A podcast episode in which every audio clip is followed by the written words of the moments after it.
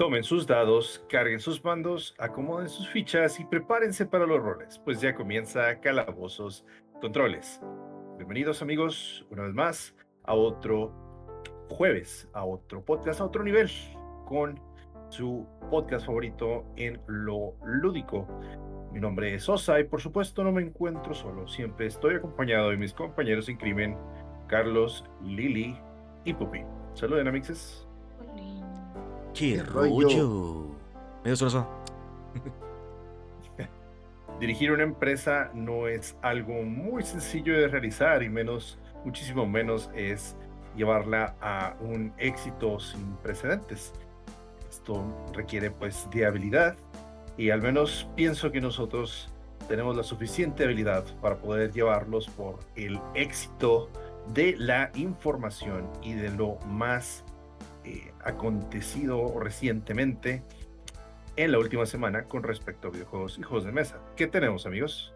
Y pues te traigo una noticia relacionada a juegos de mesa y es relacionada con uno de los juegos más mejor recibidos y más amados de lo que viene siendo todo el mundo indie. Estoy hablando, por supuesto, de Terraria. Ah, pensaron de, de seguro Stardew Valley y decían, ah, Pupi ya habló otra vez de Stardew Valley. No, ahora es de Terraria. En realidad te, relaciono más con Terraria que con Stardew Valley. es cierto, sí, casi no menciono Terraria. Güey, yo, yo relaciono más a, a Homero con Stardew Valley. No es cierto, más bien a Carlos Eliri con Stardew Valley y a Homero con To The Moon. Ah.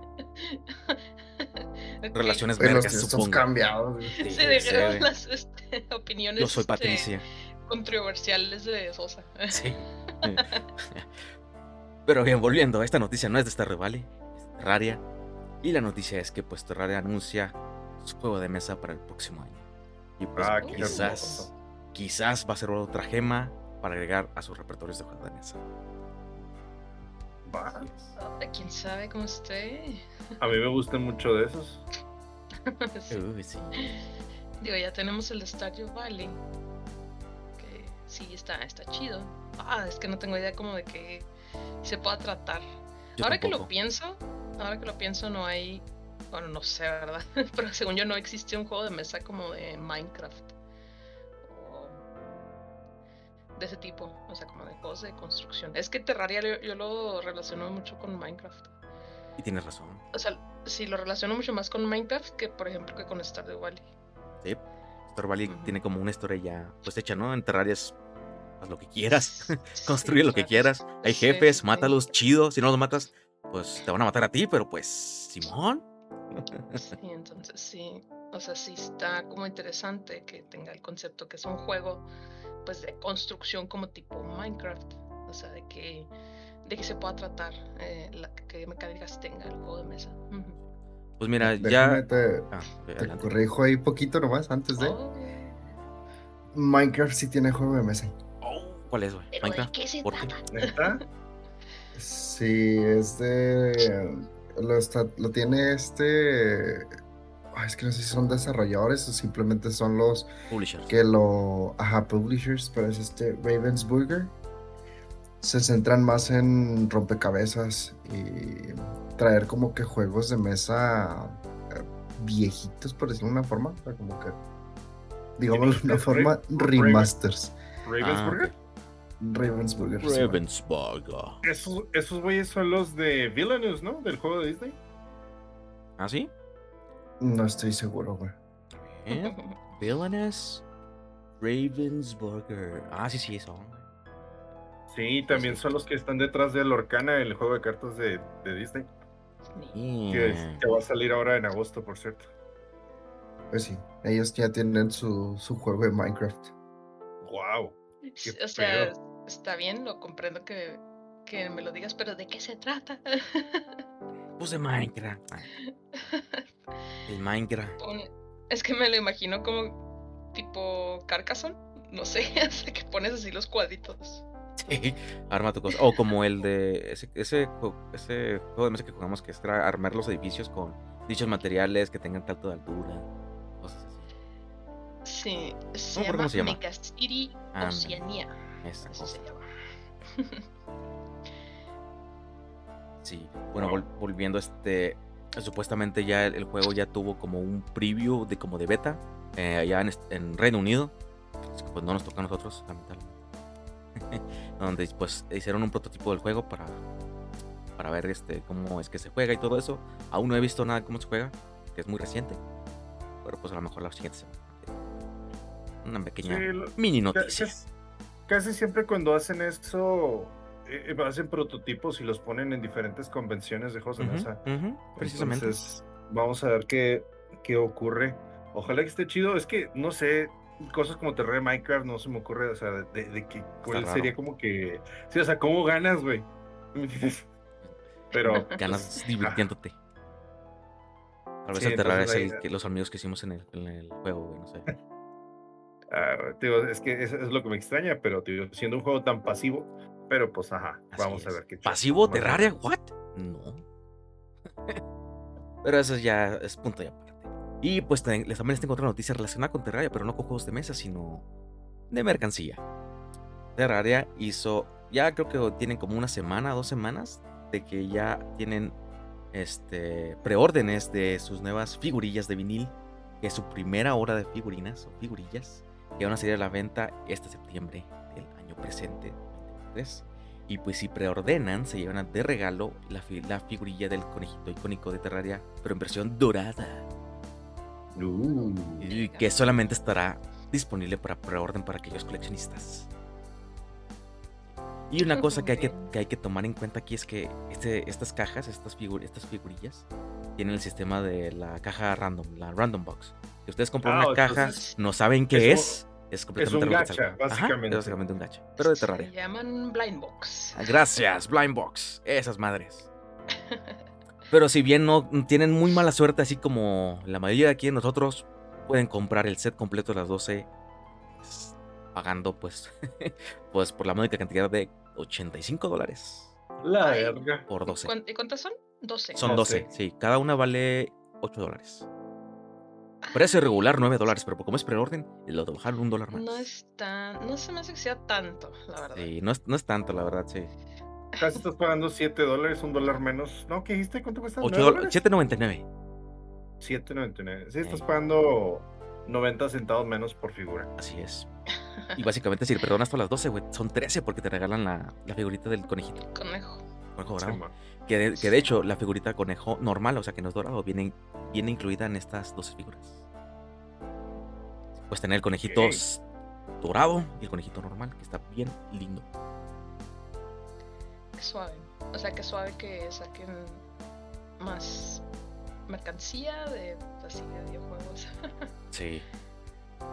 sí. Siempre que así tienen más presupuesto para su próximo juego de los de los developers de Terraria, porque pues, Simón, ya Terraria ya está llegando a las últimas. Siempre nos dicen que ya es el último y pues sacan auto. Pero creo que ahora sí ya se aproxima el fin de los updates. Pero pues para están los mods. Sí, benditos sean los mods a fin de Benditos sean los mods, veo en otras noticias, pues después de ya una semana o incluso más de, estar pues en el ojo de los medios, eh, pues el remake de tan, la tan aclamada franquicia de Metal Gear Solid eh, a través de Metal Gear Solid Delta Snake Eater, pues se hizo, la, se hizo una entrevista hace poco eh, con lo que es Konami Japón y pues los puntos a destacar de esta entrevista eh, pues siguieron, o sea, dieron suficientes cosas para poder continuar ah, hablando de esto. Este, nos mencionaron, por ejemplo, que ni Kojima, ni, ni Kojima, ni este Joji Shinkawa van a estar involucrados en el proyecto. Pues, para aquellos que tenían la esperanza o que decían eh, o que escuchaban Kojima no va a estar en el proyecto, es claro, guiño, guiño. No, no se trata de eso, ya háganse la realidad, pónganse eh, pues ya los, por los pies en la tierra, amigos. Eh, también mencionaron que van a reutilizar las grabaciones tanto de idioma inglés como la del japonés. Esto es confirmado debido a que eh, hay incluso hay ciertos actores de voz que pues ya fallecieron, entonces pues no, no piensan que sería lo correcto eh, poner otras voces. Entonces por eso pues, es punto a favor a fin de cuentas, pues si vas a escuchar las voces de siempre o las familiares. Entonces Igual vi gente protestando de que esto deberían de haber metido una eh, algo, un idioma es en español latinoamericano o idioma, o sea, doblaje al español para el juego y yo digo, ¿por qué? O Sea, sí, o sea, puedes decir, pues ahí están los subtítulos, ¿verdad? Hay gente que a lo mejor no le va a gustar leer subtítulos, pero pues no creo que en realidad van a esforzarse con eso, si teniendo que, pues vaya, vaya que van a tener bastante trabajo, pues haciendo este, los, las mejoras y el overhaul a todo lo que es el gameplay, ¿no? Entonces, pues, ajá. También se les preguntó que si estaban considerando hacer remake del resto de, las, de, pues, de los juegos de la franquicia y solamente se limitaron a mencionar que lo estarán considerando futuro mientras que van escuchando la voz de sus clientes. Entonces, pues básicamente, si a, los, a la gente que compre este juego les termine gustando, pues van a seguir haciendo este tipo de cosas. ¿no? Al menos es lo, que se puede inferir. Digo, sí, todo sea por el cochino dinero, ¿no? Y por último, esto termina también confirmando un pequeño rumor que se había escuchado por ahí. Eh, se menciona que pues, el equipo de desarrollo es el de Konami, es el principal detrás de este juego, pero también Virtuous, que es un estudio de Singapur, está cooperando. Este rumor que se había escuchado ya hace unos años decía que eh, precisamente Virtuous, eh, pues sí, era este estudio iba a estar involucrado y sobre todo pues era, era como que tenía que ver, pues es la Virtuous Mission que juegas en el, en el Snake Eater, entonces como que decía, no, pues es que a lo mejor ahí sí, a lo mejor no, pues bueno, ahora sí ya es confirmado. Y pues eso es todo lo que tenemos por parte de Metal Gear. También nos revelaron más cosas o información con respecto al nuevo Spider-Man que nos revelaron en el PlayStation Showcase de hace un par de semanas también. Eh, se menciona que se podrá jugar tanto con Peter Parker como con Miles Morales. Eh, durante, pues esto es tal cual como va a ser este, el GTA V, ¿no? Que podías cambiar de Trevor a Franklin. ¿Cómo se llama? Trevor, Franklin, Franklin y ¿cómo se llama el otro vato? Michael. Michael. Y, Michael, Simón. Pues así, como puedes cambiar entre ellos tres, pues así ya me va a parecer nomás picar un botón ya vas a poder cambiar. Entonces, eso, no está chido, güey. Sí, güey. La neta, muy, muy, muy buena. Diseño, muy buen diseño. Muy buen diseño y qué bueno que pues más eh, juegos están copiando esta práctica, ¿no? O que están imitando esta práctica. Eh, pues sobre todo porque, pues no sé, está, está chido con los eh, con los open world como estos. Después, eh, cuando es, o sea, eso es, eso es cuando, bueno, vas a poder jugar libremente con los dos cuando estés en, pues, en el mundo abierto, ¿no? Cuando ya estés eh, jugando lo que es la historia principal, el mismo juego te va a decir con cuál vas a jugar. Ahí sí ya se va, ahí ya no vas a poder decidir con quién jugar. Ya, a lo mejor ahí sí puede calar un poquito otra vez comparando con el GTA V, ya es que o sea, estabas jugando una misión y esa misma misión la podías cambiar entre los tres, porque a veces tenías que este, usar el sniper para cubrir a otro de los dos güeyes. Y luego, mientras tanto, te agarras o cambiabas, te seguías agarrando fregazos enfrente. estaba más dinámico, pues aquí no. Va a estar, se va a concentrar con cada uno en diferentes momentos de la historia. Ahora, otra vez regresando al Open World, va a haber contenido específico para cuando juegues con Peter, va a haber contenido específico para cuando juegues con Miles Morales y va a haber contenido específico para jugar con ambos. Entonces, pues van a haber sidequests para los tres, así como para las tres formas de jugar. También eh, va a haber lo que, los que son los skill trees o los árboles de habilidad. Van a ser también tres: uno para Peter, otro para Miles y uno que va a ser compartido. Entonces, todo parece que va viento en popa con Spider-Man 2. Vamos a ver qué sorpresas más nos llegan a, mostrar antes de que eh, el juego pues salga a este salga pues, porque ya en realidad no tarda mucho en salir o sí sería a finales de este año creo me que sí. No recuerdo la fecha a ver déjame Spider-Man 2 release date. septiembre octubre. Septiembre octubre. Sí man sí pues, estaba seguro que iba a ser contendiente para el GOTY entonces pues ahí está ahí lo tienen después eh, por último sorry, yo no le eh, estoy totalmente, soy anti de este juego, simplemente porque, o sea, tienes a los dos Spider-Man, a Peter y a Miles, y no le pones cooperativo al juego. O sea, why? ¿Por, ¿por qué? ¿Por qué? Pero, ¿el GTA tenía cooperativo? No, o sea, no, pero yo no, bueno, yo no lo estoy comparando con el GTA, ¿verdad? O sea, pero porque pues está bien, o sea, sí, no me importa, pero ahora sí estoy enojada con el juego por no que no le pusieron cooperativo.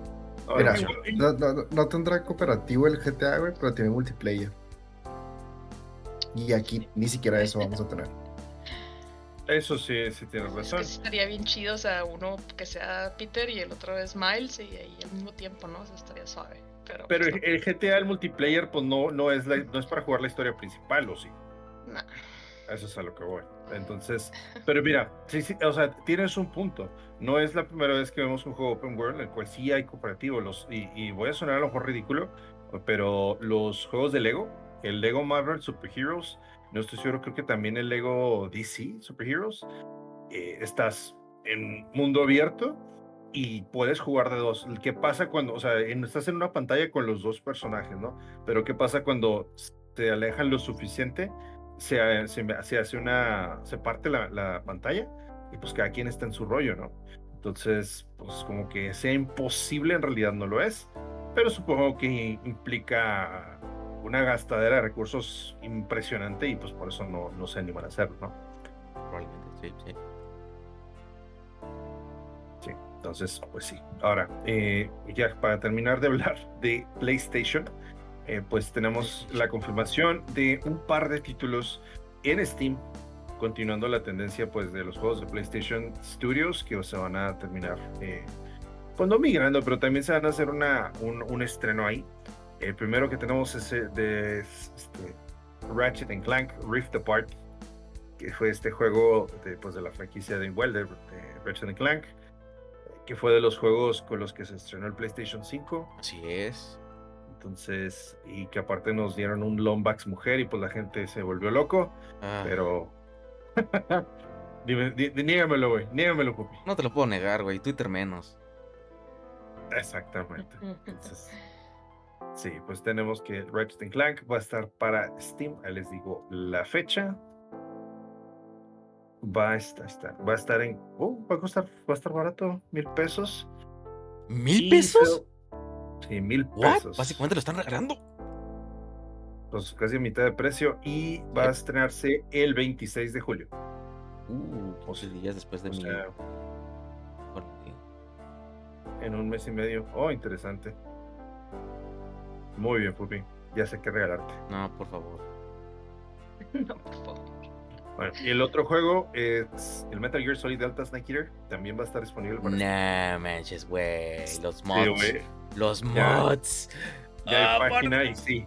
Oh, por Dios, los mods para Ratchet y Clank. No puede ser. No, no, por favor. Ah. Pues sí, güey. En vez de Snake Eater va a ser Mod, mod Eater. ah ay, güey, a ver qué pasa. Pero mientras tanto, ahí está.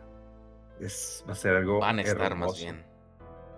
Deja tú, güey. Me, me, pregunto cuánto vamos a tener. O sea, cuántos recursos va a pedir la, la versión de computadora, güey. Tengo un chingo de morro por escuchar eso, por saber eso. Pero pues habrá que esperar más, ¿no? Pues ese juego es bien larguísimo, ¿no? Está demasiado pesado, muchísimas mecánicas. Inserte disco 2. No, ese no es el disco 2. precisamente utilizaron, o sea, la, famosa parte de subir la escalera es precisamente para evitar usar un disco 2. pero vaya temazo que le pusieron. Oh, sí, güey, se volvió todo un meme esa maldita cosa. Oh, huevo, la escalera infinita. No sé. Sí, es uno que tengo en mi en mi wishlist. Sí, voy a. Lo más probable es que sí lo compre. Claro, perderías dinero si no lo hicieras.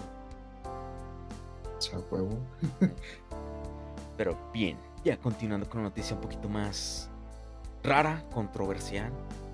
Hay problemas en el competitivo de League of Legends, al menos en la región de Norteamérica, de Norteamérica. ¿Y por qué se preguntarán? pues en vista de que el desempeño de los equipos en los eventos competitivos han sido de yikes, literal han sido de, uy, hijo de su madre, ¿qué, qué chingado estoy viendo? Creo que hasta yo podría jugar mejor. No mames, ha sido, ha sido terrible, güey. O sea, para, ya es para el aspecto competitivo es como que no mames, qué chingados estás haciendo. Y por la cosa. Todos, son críticos. Claro que sí. Yo no hubiera fallado ese flash. Pero volviendo, Riot exige a la región de Norteamérica de llenar los lugares para la LCS, o bien conocida como la League Championship Series, que viene siendo como una, una liga anterior a la, como para ganar los lugares para, la, para el mundial. Hmm.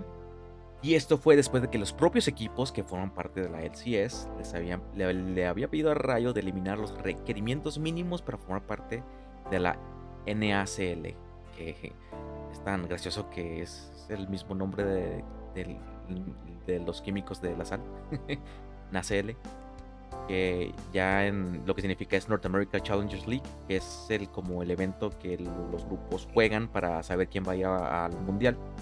Bueno, lo había procesado, discúlpame.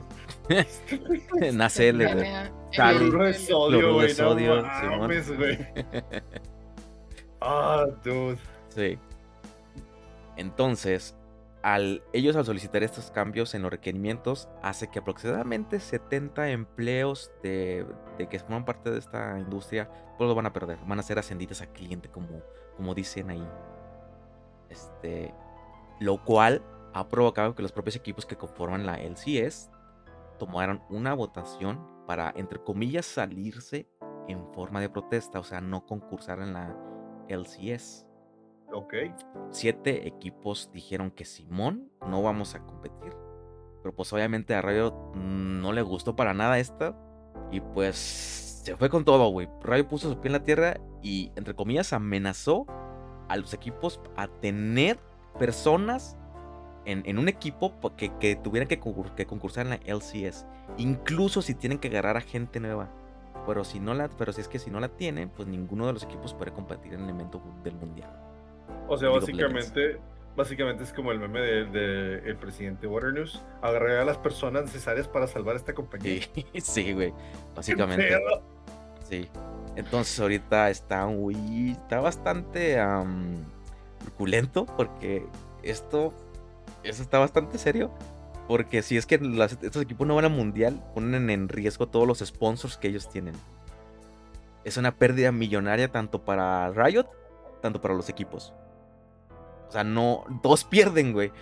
Pero Riot este, está como que, nah, güey. O me tienes, o me tienes gente, güey, o, o nos vamos todos a chingar. Pinche Riot está así, los agarró de. De imprevistos, sí. No, no, pero como. Ay, ¿cómo se llama? De rehenes. Simón. Y, a, ellos mismos también. A ustedes y a nosotros mismos. Y a mí mismo también. Básicamente tiene dos pistolas. Apuntándose a ellos y una apuntándose a ellos, a, ellos mismos. Sí, Básicamente. Ah, neta, sí se mamaron. Sí, la neta, sí se mamaron, sí. Decirles, si, no compiten, voy a cancelar todo. Sí, básicamente no van a poder competir. van a perder todo el dinero y todo. Y pues ahorita están en pues, pláticas. Para que no tenga que, que, suceder nada de esto. Rayos. Sí, ah, y otro, otro como fact. En vista de que ya quitan los requerimientos, los requerimientos uno era que, pues, que tuvieras muy alto en la, en la escalera de, de competitivo, o sea, que fueras Challenger. Pues, ahorita cualquiera puede aplicar para, para competir. o sea, ahorita yo podía hacer mi aplicación, güey, y sería considerado. Así de, así de tanto. porque no hay nadie. Sí, también. ¿Qué perdiste contra Faker? No, me vale verga, güey. Yo competí ahí. Me, me puede quitar eso. Sí, bueno, cabe, este, vuelvo a repetir lo que Pupi ya dijo, nada más que, o sea, esto es en la liga de Norteamérica. Sí, de Norteamérica, nada más en Norteamérica porque es la que está valiendo eso. Sí. Y pues en League of Legends, como siempre, en realidad, bueno, no sé si solo en League of Legends, supongo que en todos los esports de todo el mundo, los que más superan, que son así los pros, pues son los coreanos, siempre. Sí. Si no son los coreanos, son los chinos. Sí. O sea. No es que nos vamos de estereotipos, pero pues. pues está pasando, güey. ¿Qué quieres que hagamos? Neta, o sea, los americanos ni los europeos no la arman. O sea, no la arman comparado con lo, lo mamones que son los coreanos y los chinos, o sea, jugando todos esos juegos. O sea, neta. Entonces, o sea, pues que se pierda, digamos que la Liga Norteamérica, pues así que tú digas, hijo, ah, pues sí afectaría por, por como que tener variedad, ¿no? O sea, que exista la variedad, que sea mundial y no nada más que sea asiático, ¿no? O sea, la región de Pues qué feo. Mira, ya les tengo, ya tenemos los números de por fin de la película de Mario, ya para dejar de hablar de Eh. todas las noticias. Ya por fin se terminó eh, su recaudación de dinero y lamentablemente quedó en segundo lugar debajo de Frozen No 2 manches. para la historia, la segunda película más taquillera de animación en la historia, segunda, con uno, no, ¿qué? Eh, 1.300 millones. 1.300 millones. 1300. recuerdo, Frozen ok. 2 era 1.400. 1453. Le faltó Ah, no, bien le faltó una poquito. nada. Le faltó bien poquito. Para debía poder otra vez. Pero sí, ya, se queda en la historia como la segunda película más taquillera de toda la historia de animación. Película de Mario. Y les traigo otra noticia. No sé si, la verdad, este, ya platicamos sobre las mecánicas de los juegos. eh, que recuerdan que en GTA V y en Red Dead Redemption, porque a Rockstar les gusta poner que tengas que correr presionando un botón así un chorro de veces. Sí. Así corres nomás picándole a, a, a, así mil veces para poder correr. Pues mira, por fin, y digo por fin, después de casi 10 años, 10 años que salió el GTA V, En septiembre no van a ser 10 años. sí, Madre santa. 10 años que salió este juego, van a meter ya un parche en el que van a quitar esto. Ya vas a tener este eh, que dejas apretado el botón para poder correr. Es hermoso. Hold to sprint. No mames. Apretar para poder correr. O sea, ya no tienes que picar mil veces el botón. Ya puedes dejarlo apretado. 10 años para tener esta actualización de calidad de vida en el juego. No yo, yo me acuerdo jugar el 3 y nomás le dejas aplastado a X. Y ya con eso podías hacerle sprint. Sí, ¿Cuándo carajo cambió? pues ya va a cambiar después de 10 años en el GTA no. Sí, super noticia para quienes, bueno, para quienes aún jueguen este juego. y ya, no, último por mi parte, no sé si recuerden que en el mundo de los juegos de mesa existe algo que se llama el Spiel de Jars, que son los como Game Awards, o sea, de anuales de los juegos de mesa. El Spiel de Jars, pues es un premio alemán que se le da, pues como que al- se hacen los nominados para los el mejor juego de mesa del año, ¿sí? Y pues ya salieron los nominados de este año para Spiel de Jars, que está En- diciendo... Es en Alemania. Sí, en Alemania. Está diciendo la comunidad de juegos de mesa que son los tres juegos más débiles que se han nominado en dos décadas. Uh, No porque estén chafas, pero o sea, sí, a nadie, nadie, nadie está diciendo así que, ah, sí, es que este juego se merecía estas cosas. O sea, dicen que son juegos bastante débiles. Chale. Y también un chorro de gente tampoco los conocía. Y como que, ah, ok, esos son, pero pues nunca los he escuchado. Damn. En la comunidad de juegos de mesa, ¿eh? O sea, la gente que supone que... ¿Esto existe? ¿No era una broma? Sí, miren, igual yo tampoco los conocía. Supongo que ustedes tampoco, quién sabe si los vayan a conocer. El primero es uno que se llama Dorfomantic. Dorfromantic. Roman- Tengo Dorf Romantic. Es The Dorf. Village Romantic. Dorfromantic. Es que es una palabra. Dorf. Dorf Romantic. Ah, sí, sí, he visto eso. Eso está en Steam. Ese, Sí, ese- es que es lo que iba a decir. Tengo entendido que es un videojuego esto. Sí. O sea, es de videojuego a juego de mesa. Ajá.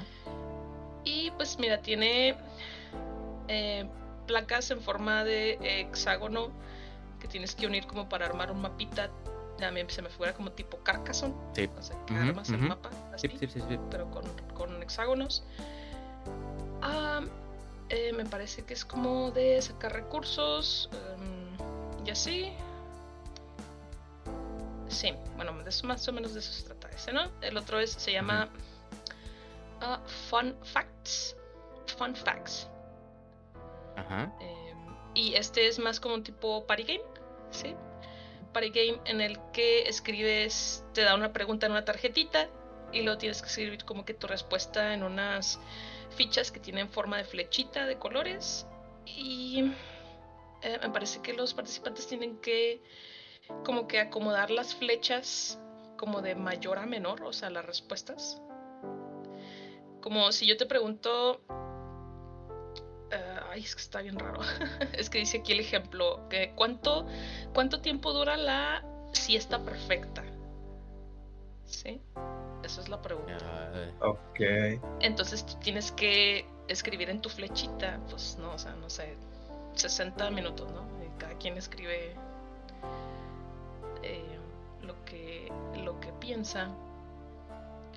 Y luego tienes que mover las flechas para. Es que no sé cómo, cómo se decide cuál es el orden. Está raro, está raro, no lo entiendo. Igual este, así como lo escribes, no, no me pareció como que ah, no muy llamativo. A menos para mí. Es que es un, es un party game. Sí, es un party game de preguntas. Ah. Sí, es que aquí es más bien de. sí, se, juega en, equipos. Y la manera en que funciona es de que te hacen ocho preguntas. Eh, pero esas preguntas son. Em, tienes que, contestarlas referente a ti. ¿sí? O sea, las preguntas, cada quien responde su, como que referente a cómo se sienten. Y eh, también se hace una evaluación eh, del mismo equipo en un como en una pizarra escondida. o sea, no puedes ver lo de los demás. El punto es de que tienes que eh, como que anotar el número con el que crees que va a quedar tu grupo. Está medio raro, o sea, se supone que se miden las respuestas de todos y luego se comparan con lo que la gente cree que va a salir y ya es este se, se comparan entre sí esos dos puntajes. Difícil de explicar, pero. Sí, como que. Eh. Simón, güey, te la compro la idea. Sí, miren. El, el, otro juego, el que les dije, el de Dwarf Romantic, es de 1 a 6 jugadores. Eh. Este es de 4 a 8, entonces está más de party game. Y el último se llama Next Station London. Siguiente estación en Londres, Next Station London. Y este es de 1 a 4 jugadores. Deja de adivinar, ¿e-, ¿es de trenes subterráneos o de metros? Este, sí, Sosa, tienes razón. Mira, se supone que la ciudad de Londres te ha comisionado para que rediseñes el underground de la ciudad. El underground es lo que sería el metro o subway, o sea, de Londres, ¿no? ¿El de los, de los sándwiches? Eh, no, el otro subway. Ah, el otro subway. Ah, y pues se supone que tienes que eh, optimizar las conexiones de los metros, eh, que puedas ver la mayor cantidad de, mm, ay, ¿cómo se dice? Sites, de sitios interesantes posibles. Ah, turismo. Sí, exactamente, como de turismo. Eh, y...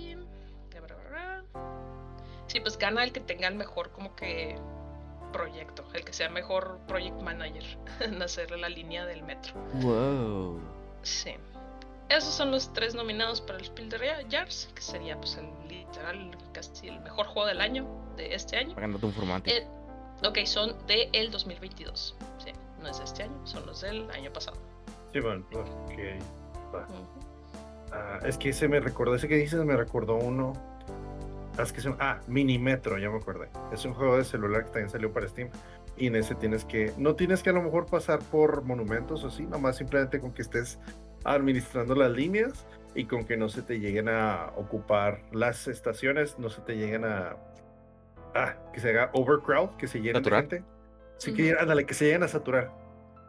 Entonces pensé que iba a ser algo así, pero este le metió una dinámica más interesante. Luego lo vemos. O luego lo veo. Suena interesante. Sí. De esos tres, pues a ver, ay, no sé de los tres, fíjate que el del metro sí es el que se me hizo un poquito más interesante. Para mí es Dorf Romantic. Mm, Romantic. ahí vemos, ahí vemos cuál gana. Dorf Romantic.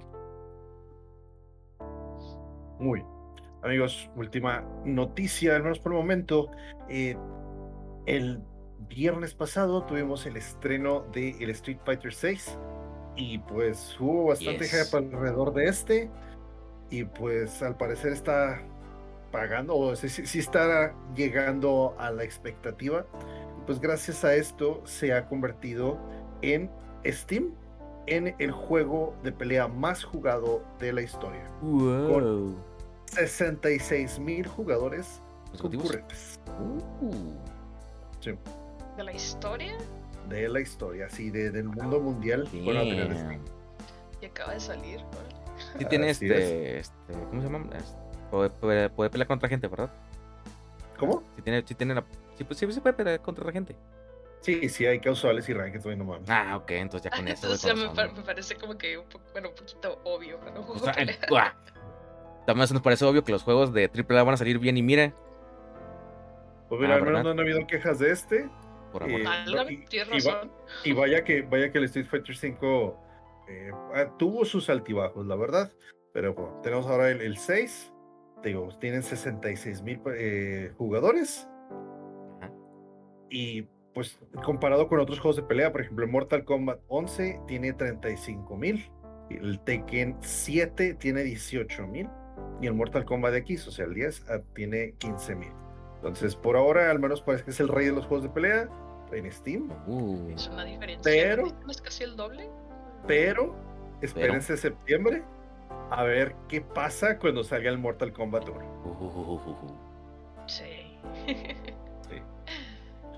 Ah, Digo, bueno, estaría, me parecería suave, que chido, impresionante que ese récord se rompió dos veces el mismo año. Eh, O sea, que lo rompió Street Fighter 6 y lo, después lo va, que lo vaya a romper el otro Mortal Kombat. el uno. pues, sí- sí estaría chido, tío. Pero, eh, o sea, es que ahorita eh, Street Fighter 6 tiene, eh, no la responsabilidad, pero pues sí tiene el reto de, o sea, mantener ese número o evitar que, que disminuya en la, en la menor medida posible para poder tener números fuertes para cuando salga este, el Mortal Kombat. Pero pues de ahí fuera, pues a ver qué pasa, la neta es que me emociona. Tenemos en verano que va a ser la Evo, va a ser la primera vez que veamos este juego en acción. Entonces, pues acción. ya veremos más adelante qué, qué pasa con todo esto.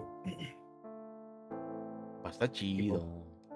Sí, va a estar bastante chido. Y mientras tanto, mi hermano eh, está feliz ahorita con el Mortal Kombat 11 y se la pasa presumiendo en sus malditos combos.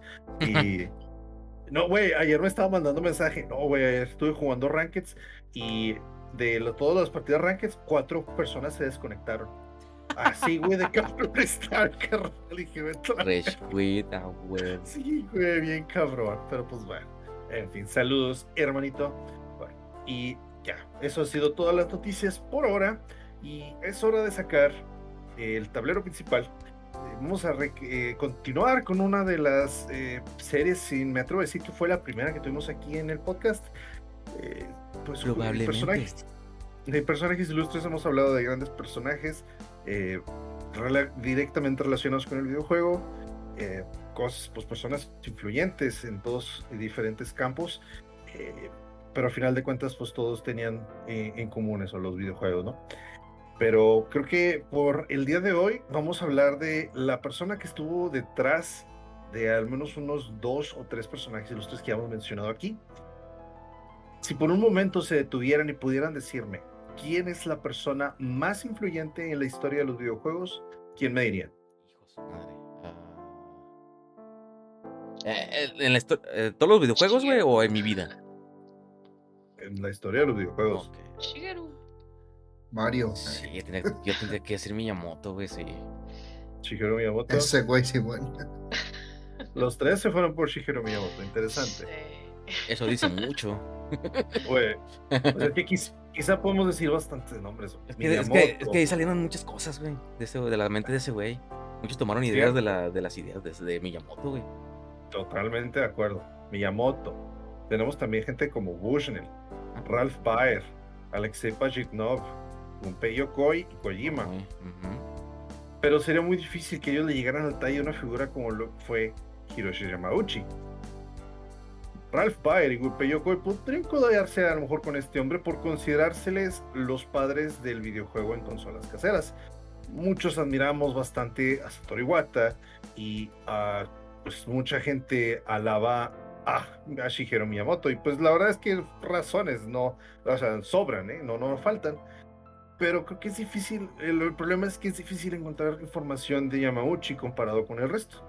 También, si recordamos el episodio de la historia donde hablamos de las joyas de la corona de Nintendo, podrían llegar a pensar que este hombre era un tirano, un cerdo capitalista, varo y mafioso por cómo manejaba Nintendo su relación con las empresas third party. ¿Se acuerdan de estos eh, contratos dracónicos, los, o draconianos, perdón, en los que tenían que este, comprometerse por dos años y diez juegos y no sé qué tantas cosas más?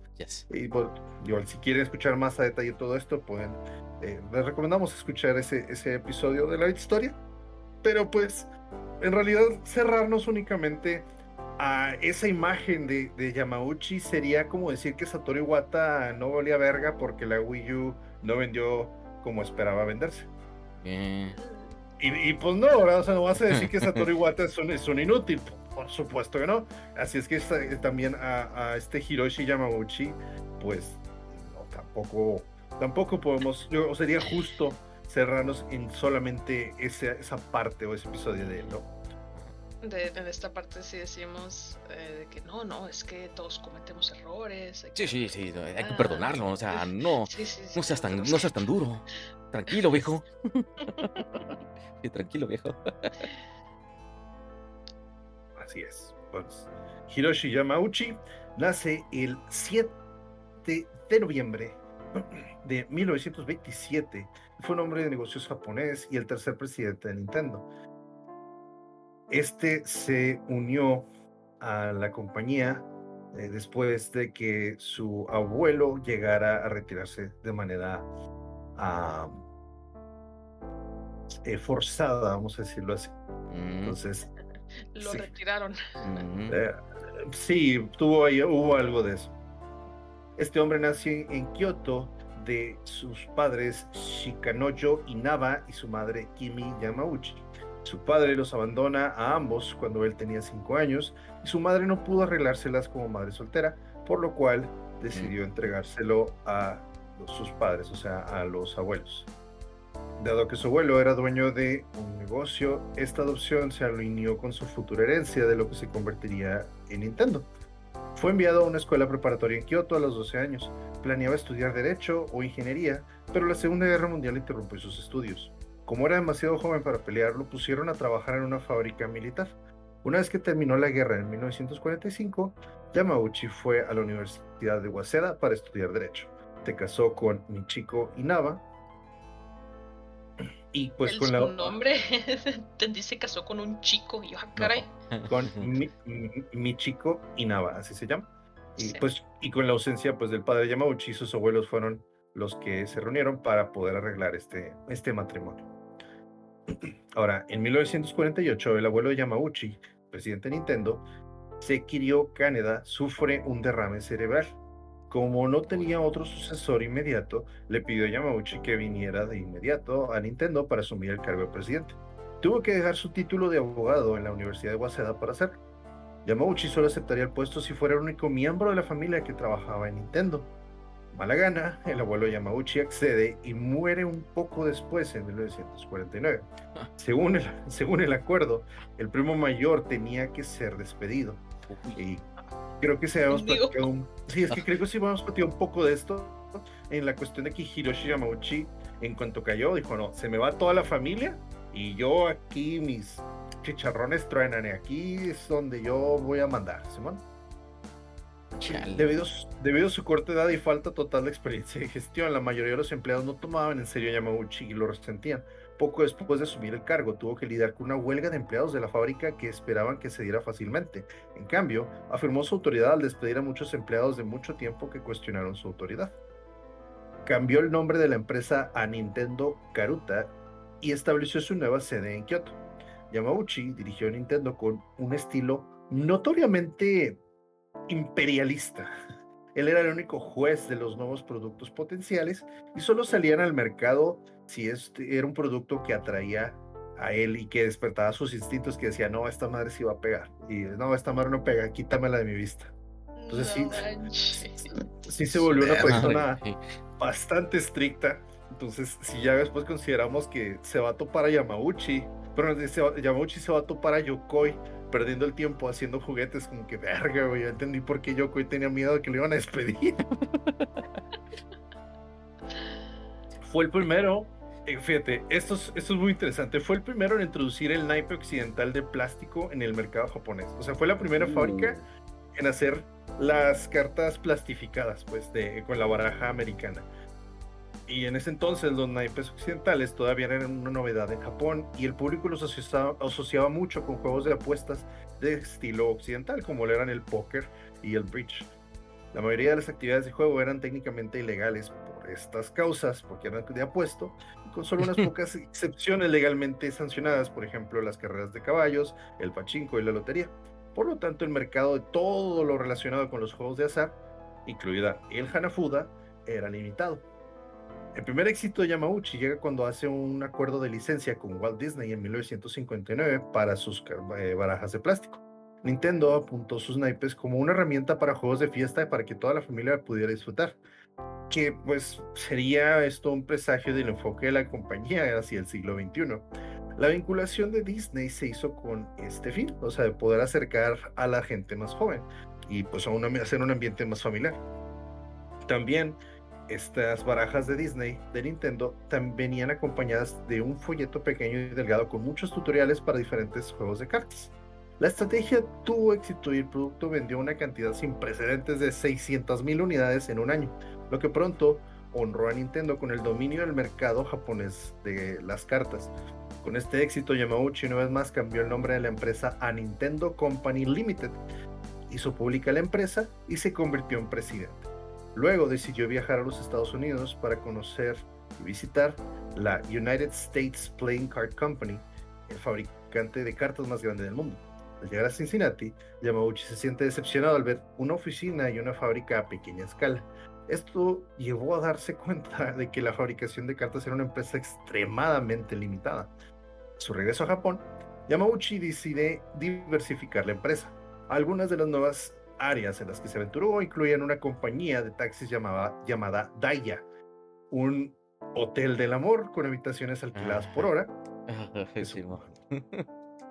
y arroz instantáneo en porciones individuales. Oh, vaya. Cosas bien random. ¿Y por qué vino por el arroz? Demasiado. Por el arroz. No, pero, o sea, ahí está todo el negocio. O ah, sea, te vas en taxi al. No, es que te vas, te vas en taxi a tu hotel del, del amor y luego te, dentro del mismo hotel ya te ofrecen el, el arroz, instantáneo, güey. Ahí para que comas ahí antes o después, ¿no? Y si te sobra tiempo, puedes comprar los, los, los naipes y ya juegas ahí, pues, hacer tiempo. Bro, ahí está todo, güey. O sea. Deme un boleto, güey, si me interesa. te puedes jugar naipes con los 59 minutos restantes que te sobran. oh, Dios. Ay, sea. Pues todas estas empresas finalmente fracasaron y llevaron a la empresa al, borde de la bancarrota. Sin embargo, un día Yamauchi vio a un ingeniero de fábrica llamado Gunpei Yokoi jugando con una simple garra extensible. Ah. Algo que Yokoi hizo para divertirse durante su descanso. Yamauchi ordenó a Yokoi que desarrollara la garra extensible en un producto adecuado.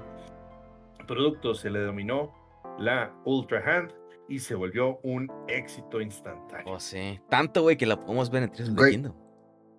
Sí, ¿verdad? Sí se llaman. Sí, güey. no mames, hay un Ultra Hand en Sí, güey, sí se llama uno de los poderes. Se llama Ultra Hand. No mames, qué verga. Sí, güey, cuando lo dije, no mames, lo hicieron, güey, los bastardos lo hicieron. Hicieron una referencia de su primer producto, güey. Ay, güey, el legado sigue ahí, qué hermoso. Fue entonces cuando Yamauchi decide trasladar el enfoque de Nintendo a la fabricación de juguetes. Con un sistema de distribución ya establecido en los grandes almacenes para sus cartas, la transición fue natural para Nintendo. Yamauchi creó un nuevo departamento llamado Juegos y Configuración, atendido inicialmente solamente por Yokoi y otro empleado que se ocupaba de las finanzas y estaba ubicado en un almacén en Kioto con el propósito de investigación y desarrollo. A Gunpei Yokoi se le asignó únicamente el desarrollo de nuevos productos.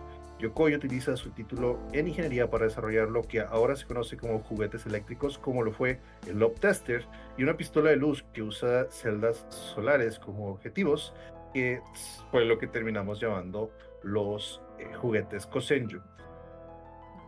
Estos juguetes electrónicos fueron toda una novedad en la década de los 60, cuando la mayoría de otros juguetes eran de origen simple, como bloques de juguete o muñecas. Eventualmente, Nintendo logra establecerse como un jugador importante en el mercado de los juguetes. Ahora. Yamauchi se da cuenta de que los avances tecnológicos en la industria electrónica significaban que los productos electrónicos podían incorporarse a productos de entretenimiento, ya que los precios iban pues en disminución. Atari y Magnavox ya vendían dispositivos de juegos para usar con televisores, o sea, consolas. Yamauchi negocia entonces una licencia con Magnavox para vender su consola de juegos, la Magnavox Odyssey. Después de contratar a varios empleados de Sharp Electronics, Nintendo al fin lanza su primera consola, la Color TV Game 6, y al que le siguieron varias revisiones y actualizaciones. Pero pues aquí no acaba la cosa, porque de más adelante hace que Nintendo se expandiera a los Estados Unidos para aprovechar el creciente mercado de los juegos americanos. Como sabemos, allá era la era dorada de Atari, todo iba viento en popa y pues Bushnell y después Rey Kazar estarían haciendo este, stonks por doquier, ¿no? Hmm. Así es que por esto contrata a su yerno Minoru Arakawa para dirigir la nueva operación pues, estadounidense. Sus éxitos japoneses en arcadas como Raider Scope, Space Fever y Sheriff no logran el mismo éxito en los Estados Unidos que en Japón, por lo que Yamauchi recurre al proyecto de un joven diseñador llamado Shigeru Miyamoto, con su Donkey Kong en 1981 y este se termina convirtiendo en el primer gran éxito americano.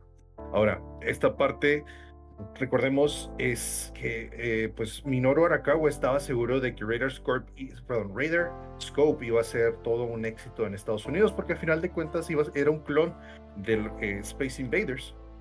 Entonces no tenía nada que perder.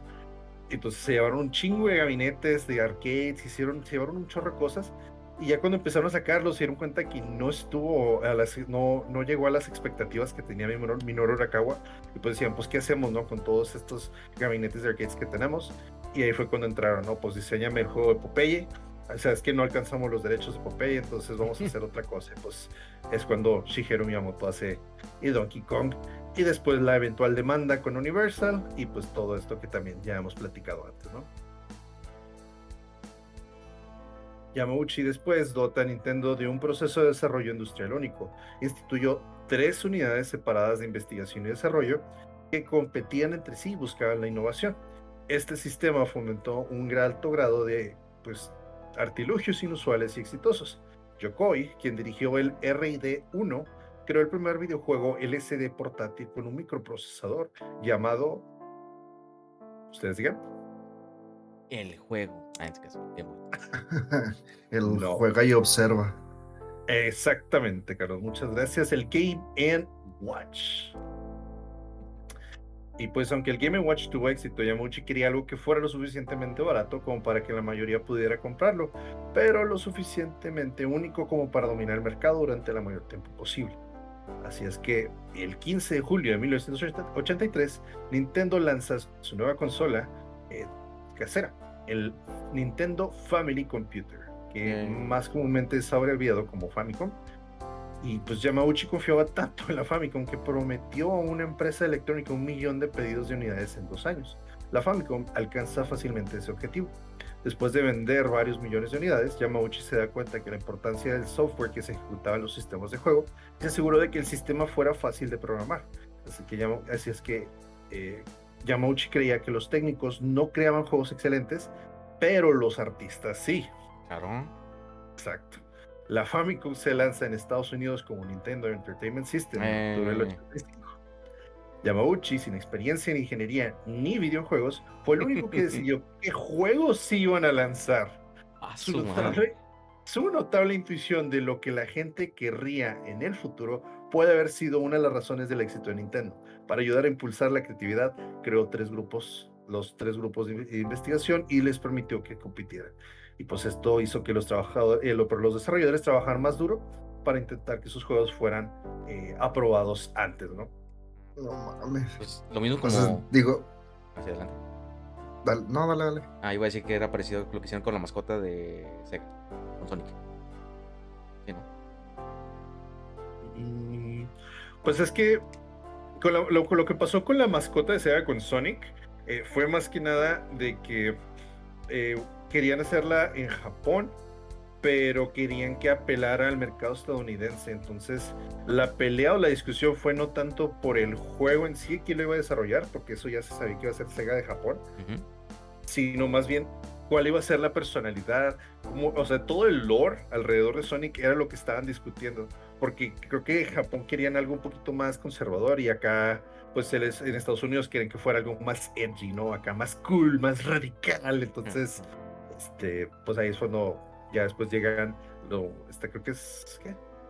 Ah, se me fue el nombre, no es, es se apellida Shredder, pero no me acuerdo cómo se llama el nombre. Y pues ponen su lugar a los güeyes de Japón y pues ya terminan cediendo, ¿no? Shredder, el, el, malo de las tortugas. Es lo, que mismo que pensé, güey. No, no mames, güey. No. Shredder, güey, no Shredder.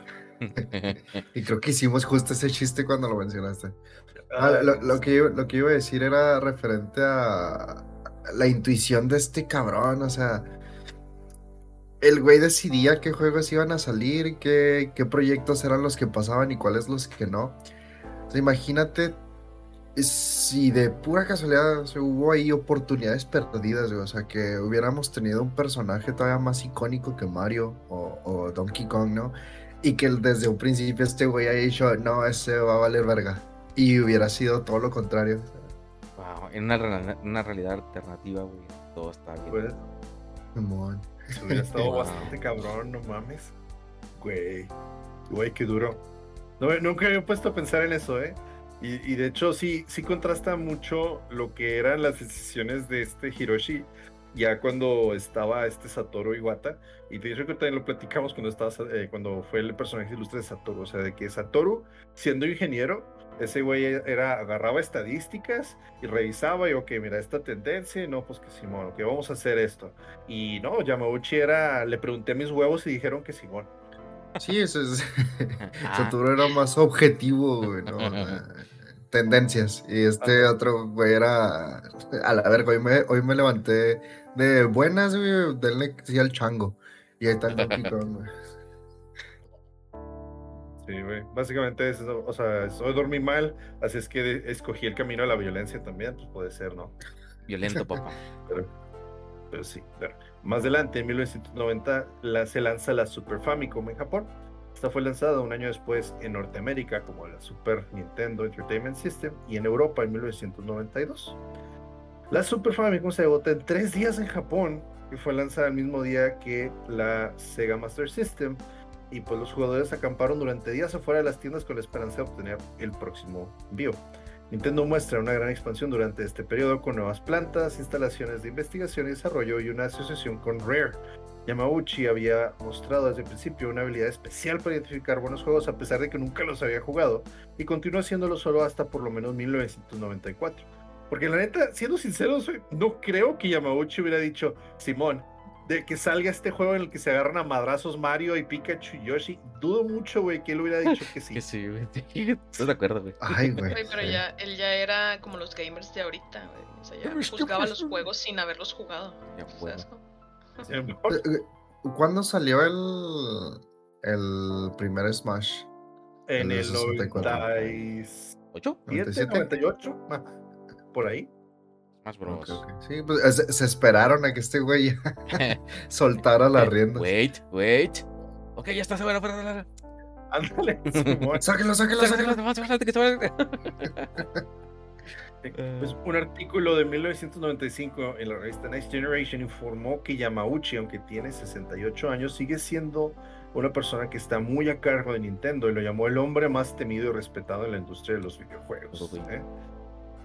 En 1995 también se lanza la Virtual Boy, pero no se vende bien. Sin embargo, Yamauchi dijo en una conferencia de prensa que todavía tenía fe en él y que pues la compañía continuaría desarrollando juegos para él. Plot twist, no lo hicieron. Y, Ah. Y no volvieron a y no volvieron a decir nada al respecto. Entonces, sabes, como que eh, nunca ocurrió aquí nada, Simón. El, no pasó nada. El Virtual Boy era el, el que era como VR. Simón. Sí, era la cosa tan roja, güey. Sí, que solamente tuvo 13 juegos en su catálogo y de esos mm. uno era exclusivo de Japón. Tremendo, coleccionista. En 1996, Nintendo lanza su nueva consola totalmente compatible con la 3D, la Nintendo 64. ¡A huevo! Por esa época, Yamauchi declara públicamente que quería retirarse, pero no creía que hubiera buenos candidatos para sucederlo todavía. Un año después anuncia que se jubilaría en 2000 a pesar de la falta de un buen sucesor, y en particular quería terminar su carrera con el lanzamiento del el Nintendo 64 Disk Drive. O sea, el aditamento que le ponías debajo del 64 y que nunca salió a Japón, ese mero. Ah, esa cosa. sí. orgulloso de él. En 1999, Yamauchi y Nintendo anuncian sus intenciones de trabajar en un nuevo sistema con un procesador IBM Gecko y tecnología de DVD, Matsushita, con el nombre en código Dolphin. Uh, oye, ¿qué me estás queriendo este, decir? Este sistema se terminó llamando GameCube y Yamauchi habló en la E3 sobre el impacto que tendría el lanzamiento de Xbox en GameCube. O sea, él dijo que a lo mejor podría afectarle, pero pues que de todas maneras iban a seguir, ¿no? Y, eventualmente el GameCube pues estaba, era, era, fue algo bastante bueno y fue bastante... Vaya que sí, eh, tremendos títulos, Y sigue siendo, güey, la verdad es que el Pichicubo fue hermoso, güey. Sí, güey. Eh, envejeció bastante bien esa consola no por nada tiene el mejor Zelda, el Wind Waker. No por nada tiene el mejor control de Nintendo. Sí. O sea. Ergonomía perfecta. Imagínense, todavía siguen sacando controles de ese mismo control, o sea, de GameCube. Para Muy cierto. no, no, me he puesto a pensar en eso. Ahora, Yamauchi promociona el GameCube como una máquina exclusivamente para hacer una consola de videojuegos y optó por no incluir la reproducción de medios, que esto era comparado con el Xbox 3, el Xbox, perdón, y con el PlayStation, 2, que podían tocar tanto CDs como DVDs. Este énfasis en solo rendimiento y la creación de hardware que permitiría a los desarrolladores crear juegos fácilmente es lo que Yamauchi creía que diferenciaría el GameCube de sus competidores. Y vaya que tuvo razón, porque también con add-ons como fue el Game Boy Player o, otros, o incluso también tuvo el adaptador para poder conectarse a internet este, pues, pues, logró hacer bastantes cosas y el, y el GameCube se le recuerda por su potencia en su momento. Quizá no por tantos juegos como lo, yo me atrevería a decir, por ejemplo, de, eh, o al menos no tan, no tan famosos como, ejemplo, el, Xbox, pues ahí fue donde nació Halo, el fenómeno de Halo. Y siento que el PlayStation 2 también tuvo una biblioteca de éxitos bastante cabrona.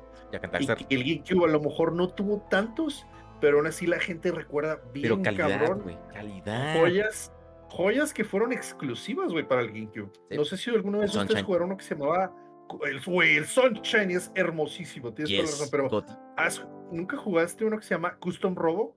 Custom Robo, no, güey, pero creo que sí sé cuál dice. Eh, era un juego como que de arena, pero de, de con, con robots y tú se supone que tenías que construir tu propio robot y lo ibas este, customizando para ponerle armas o para ponerle armaduras y pues tuviera mejor rendimiento en las batallas. Y también tiene una historia eh, también pues interesante. Era como un Anthem. Pero bien hecho. no, que Titanfall, Titanfall. Ah, ok. Ah, sí, sí eh, pues sí, Custom Robo, así hay varios más. Este, pues, el remake del Resident Evil fue el primero que, o sea, fue la primera vez que salió el remake y también estuvo muy chido.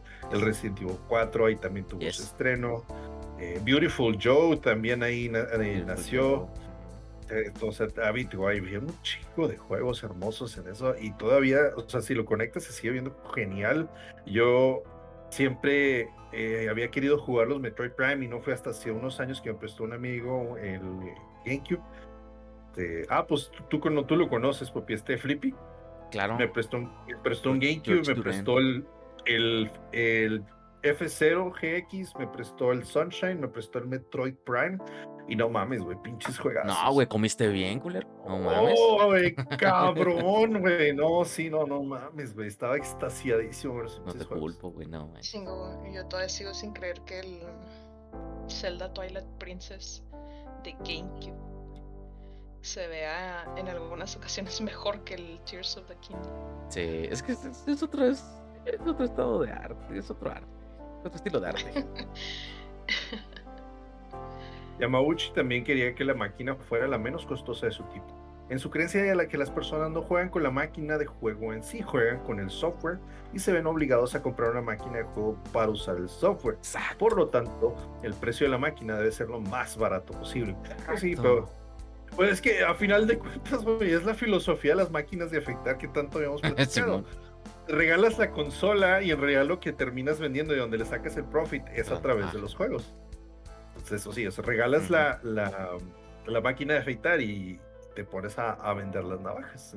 Pues sí, pinche Nintendo, que nomás no tiene ofertas. Ni las tendrá, güey. Madre. Pues, por lo tanto, Nintendo fijó el precio del GameCube significativamente menos costoso que sus rivales en el mercado, aunque los juegos de la consola también tenían un precio idéntico al de los diseñados para las, los sistemas de la competencia. Después, bueno, ya a partir de lo que es el 24 de mayo del 2002, Yamauchi renuncia como presidente de Nintendo y fue sucedido por el jefe de la división de planificación corporativa de Nintendo, Satoru Iwata. Grande. Grandísimo. Posteriormente, Yamauchi se convirtió en el presidente de la junta directiva de Nintendo. Deja el consejo el 29 de junio del 2005 por su edad y porque creía que dejaba la empresa en buenas manos. Y vaya que tuvo razón Yamauchi también se negó a aceptar su pensión de jubilación, que según los informes oscilaba entre los 9 y 14 millones de dólares. ¡Su madre! Creyendo que Nintendo podía darle un mejor uso. O sea, si, le vamos a dar mérito a Satoru Iwata por reducirse el sueldo a la mitad en aquel, cuando, o sea, en, aquel, 2013, en aquel tiempo, también vale la pena mencionar esto, güey. Yamauchi renunció a su pensión porque creía que Nintendo iba a darle mejor uso. Eso eh, también está cabroncísimo. Y también no creo que es como que le hubiera extrañado tanto dinero, ¿verdad? Pero. Exacto. es que así como suena, no, bueno, no recuerdo que hayamos mencionado durante su vida, o sea, si estaba casado, si tenía hijos y cosas así, ¿no? Pero, o sea, es que obviamente creo que muchísima, bueno, muchas personas, no tanto los empresarios, ¿verdad? Aceptarían ese dinero pues para que se lo quedara a tu familia, ¿no? O sea, te lo das a, a tus hijos para que tengan con qué vivir, ¿no? Y todo eso. Pero, a pesar de que no sé si tuvo hijos o no, por cómo suena que era este güey, o sea, si suena totalmente así de que yo no les voy a dejar ni madre a ellos, ellos tienen que ganarse el dinero como putos. puedan. Sí, exactamente. No quería, no quería a su familia en la, en la empresa. Simón, que no, no, no. Válganse por ustedes mismos, Simón, sí. Hay que pensar en chambear, güey. Hay que pensar en chambear, güey. Suena totalmente como algo que haría ese güey. No esperaría menos. Y fíjense, a pesar de todo, eh, siguió siendo el mayor accionista de Nintendo. A partir de 2008, retuvo una participación del 10% de sus acciones. Fue, fue el doceavo hombre más rico de Japón debido a sus acciones en Nintendo desde su éxito con las consolas de Wii y Nintendo 10. Donó la mayoría de los 7.500 millones de yenes para construir un nuevo centro de tratamiento del cáncer en Kioto. Y luego en 2006 funda Shigureden, que es un museo de poesía en Kioto. Maldito, maldito altruista. Las más underground, así posible. un museo de poesía, así. ah, My dude, tienen los, o sea, ellos inventaron los haikus, una forma de poesía. Claro que tenían que tener un museo de poesía. Bueno, así para ser un poquito más estadísticos, en abril de 2013 Forbes estimó el patrimonio neto de Yamauchi en 2.100 millones de dólares. Era la decimotercera persona más rica de Japón y la 491 más rica del mundo. En 2008, Yamauchi era la persona más rica de Japón por tener una fortuna estimada en ese momento de 7.8 mil millones. Sí. Y pues para, para más adelante, eh, pues él era el mayor accionista de Nintendo. Simón. No, pues sí. Pues, Definitivamente. ¿Y cómo debatir eso? Si gana ser CEO, sí. Ahora, con respecto a su vida personal, ahorita qué bueno que lo mencionaste, Lili. En 1950, eh, bueno, eh, bueno pero entre el 45 y el 50 eh, contrae matrimonio con eh, mi chico. Se llama, te digo específicamente. sí, sí, habíamos mencionado que era mi chico. sí, mi chico Inaba. Y, y dio, a su, dio a luz a su primer hijo, una hija llamada eh, Yoko. Durante los años siguientes, mi chico tuvo varios eh, abortos espontáneos y estuvo enferma con frecuencia, pero en 1957 dio a luz a otra hija, Fujiko, y poco después a un hijo llamado Katsuhito. Y a pesar de que fuera, a pesar de que fuera el último, el más chiquito, te apuesto que le dejaron todo al, al, ese, al, hijo, al hijo varón. Ni idea, eso sí no sé. Pero eh, desafortunadamente la esposa de eh, Hiroshi, Yamauchi, muere el 29 de julio del 2012 a los 82 años. ahora, cuando el padre eh, se, dice que, pues bueno, mencionamos que el padre Yamauchi los abandonó cuando tenía 5 años, pero al parecer regresó años después para tratar de ver a su hijo. Yamauchi se ah. negó a hablar con él. Ya tienes dinero, háblame. Ah, claro. Ah. Cuando Yamauchi lo, vio en Forbes, dijo, yo, yo, ese güey es mi hijo. Ese güey es mi hijo. Ay, qué culero. Cuando Yamauchi tenía cerca de 30 años, su media hermana lo contactó y le informó que Chikanoyo había muerto, o sea, su papá, eh, de un derrame cerebral. En el funeral conoció a la esposa de su padre y a sus cuatro hijas, de quienes nunca supo que habían que existían. Empezó a sentir pena por no haber aprovechado la oportunidad de reconciliarse con su padre aun, cuando aún estaba vivo. La muerte de su padre cambió a Yamauchi y se afligió durante meses y lloró de manera cabrona. A partir de entonces empezó a visitar regularmente la tumba de su padre. Yamauchi ha sido descrito como un hombre severo con un enfoque único en su negocio. No jugaba videojuegos, su único pasatiempo serio era el juego de mesa de estrategia Go, aunque Masayuki Uemura, el ingeniero principal de la NES original, ha declarado que también disfrutaba del Hanafuda y jugaba las cartas con los empleados de Nintendo a las fiestas. De hecho, fue clasificado como séptimo dan en Go, más o menos el equivalente a un maestro de ajedrez, o sea, un chess master. Sí. Y por último, un dato curioso, no sé si sepan, pero Nintendo tiene que ver con la liga de béisbol estadounidense, las ligas mayores. En 1992, los marineros de Seattle de las grandes ligas de béisbol estaban a la venta y el senador estadounidense Slade Gorton le pide a Nintendo of America que encontrara una inversionista japonés que mantuviera el club en Seattle. Yamauchi se ofrece a comprar la compañía, aunque había sido, pero aunque nunca había ido a un partido de béisbol. Aunque el propietario aceptó la oferta, el entonces comisionado de la Major League Baseball, Faye Vincent, y el comité de propietarios de la liga se opusieron firmemente a la idea de que un propietario no estadounidense eh, tuviera el equipo y no aprobaron el trato. Sin embargo, tras el fuerte apoyo y los sentimientos de la gente de Seattle y la prensa, el comisionado aprobó formalmente el acuerdo con la condición de que Yamauchi tuviera menos del 50% de las acciones. Después de la compra, Yamauchi firmó sus derechos con Nintendo America, quien supervisaría el equipo en su nombre. En el 2000, el club obtuvo su primera ganancia de 2.6 millones de dólares desde su, desde su adquisición por parte de Yamauchi. Y pues Yamauchi nunca asistió a un juego de los marioneros en toda su vida, pero hasta el día de hoy. yo, tengo un equipo, yo tengo un equipo. Nunca los he visto, ¿verdad? O existen, pero ahí lo tengo. No sé ni cómo se juega el béisbol, pero yo tengo un equipo. Sí, claro. Pues ¿No, no, decías que el béisbol también es eh, un deporte muy importante en Japón? Sí lo es, pero pues no quiere decir... en Japón. Güey, o sea, el, el, fútbol es un deporte muy importante en México, güey. ¿Te gusta el fútbol? Ah, pero yo no soy importante, güey. yo no tengo un equipo de fútbol, güey. ¿No es fuerte de Forbes? Sí, pues al, final, al final de cuentas, pues nada más era más como que otro tipo de, otra inversión, ¿no? O sea, de su parte una compra que le dé dinero. Está curioso el caso porque, bueno, sabemos que el béisbol es muy importante en Japón, ¿no? Pero gracias, creo que gracias a este tipo de, relaciones comerciales es que empezó a haber más compras de jugadores japoneses. O sea, de la liga japonesa se, se, venía, se venían a Estados Unidos. Entonces, por eso en los Yankees tuvimos a Hideki Matsui. Pues son los únicos dos países en el mundo que juegan béisbol. No es cierto. Tenemos Cuba, México, Venezuela. Son un chingo de países. de hecho, sí, México también es, también es grande en béisbol. Así es. También tuvimos, así, y precisamente los marineros de Seattle tuvimos ahí Chiro Suzuki, también un muy buen bateador, muy buen jugador. Pero pues, pues sí. Y pues hay un, año más tarde, después de, su, a la muerte de la esposa de, eh, de Yamauchi, el 19 de septiembre de 2013, a los 85 años, fallece este en un hospital tras complicaciones por neumonía.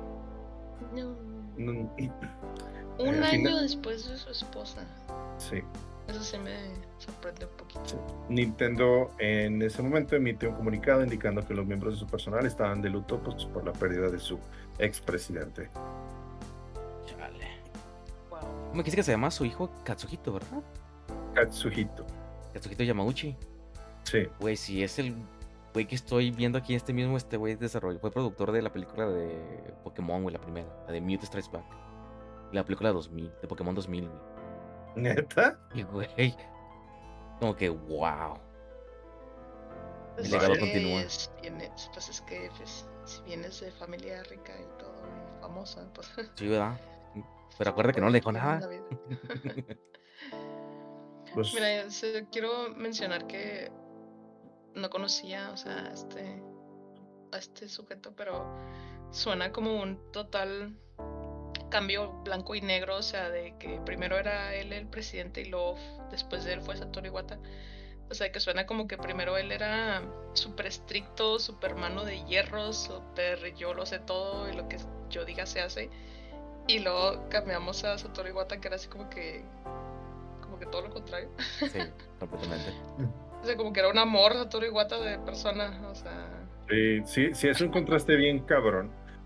Pero pues, o sea, a mí, lo que me sorprende es, eh, o sea, la, pericia, vamos a decirlo. O pues sí, la, la, la, intuición que tuvo para decir, no, aquí es donde se va a poner chido el negocio. Y pues la neta es que le atinó un chingo de veces. O sea, a final de cuentas él decidió que saliera Mario a la luz. Él decidió que saliera Donkey Kong a la luz.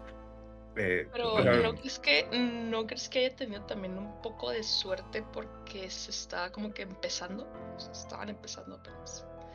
Ah, pues sí. Eh. ser como que, aparte que estabas empezando, eras los primeros en hacer ese tipo de cosas. Entonces siento que podías tener un poco más de.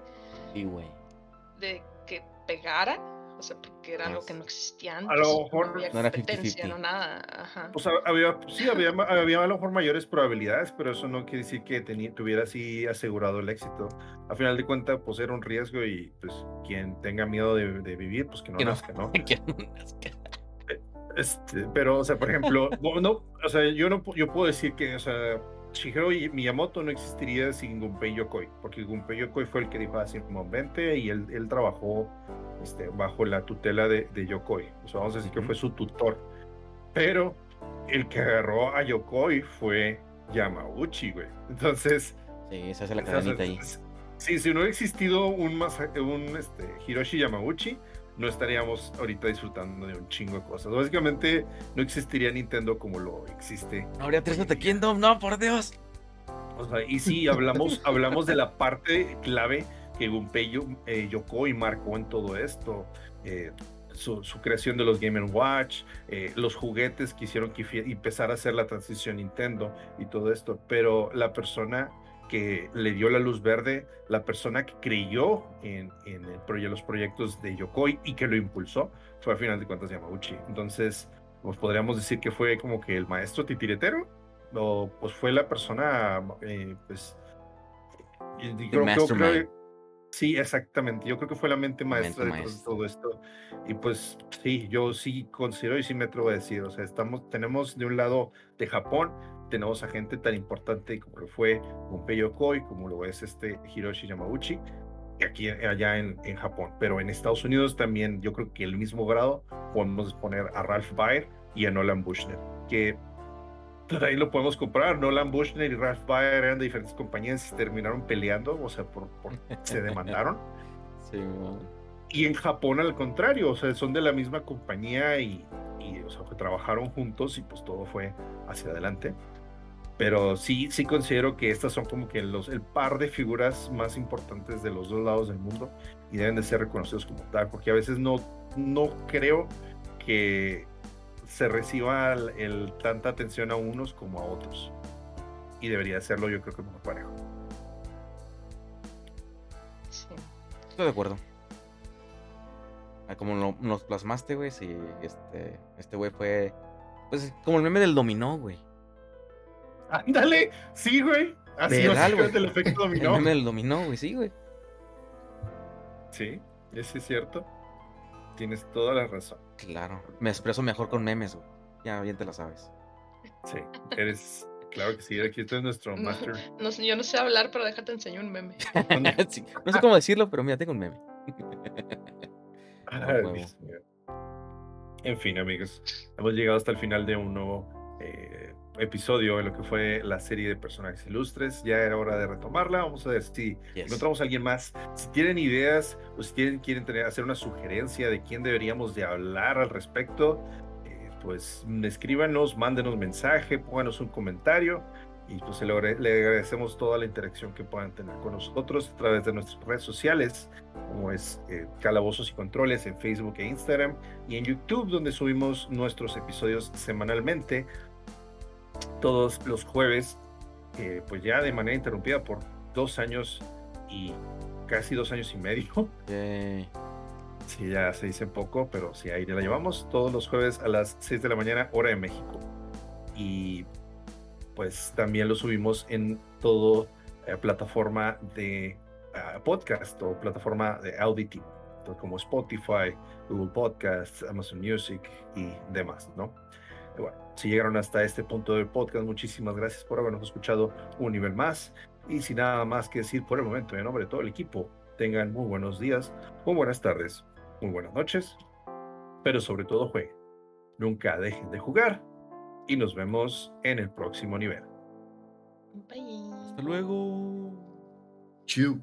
Chao.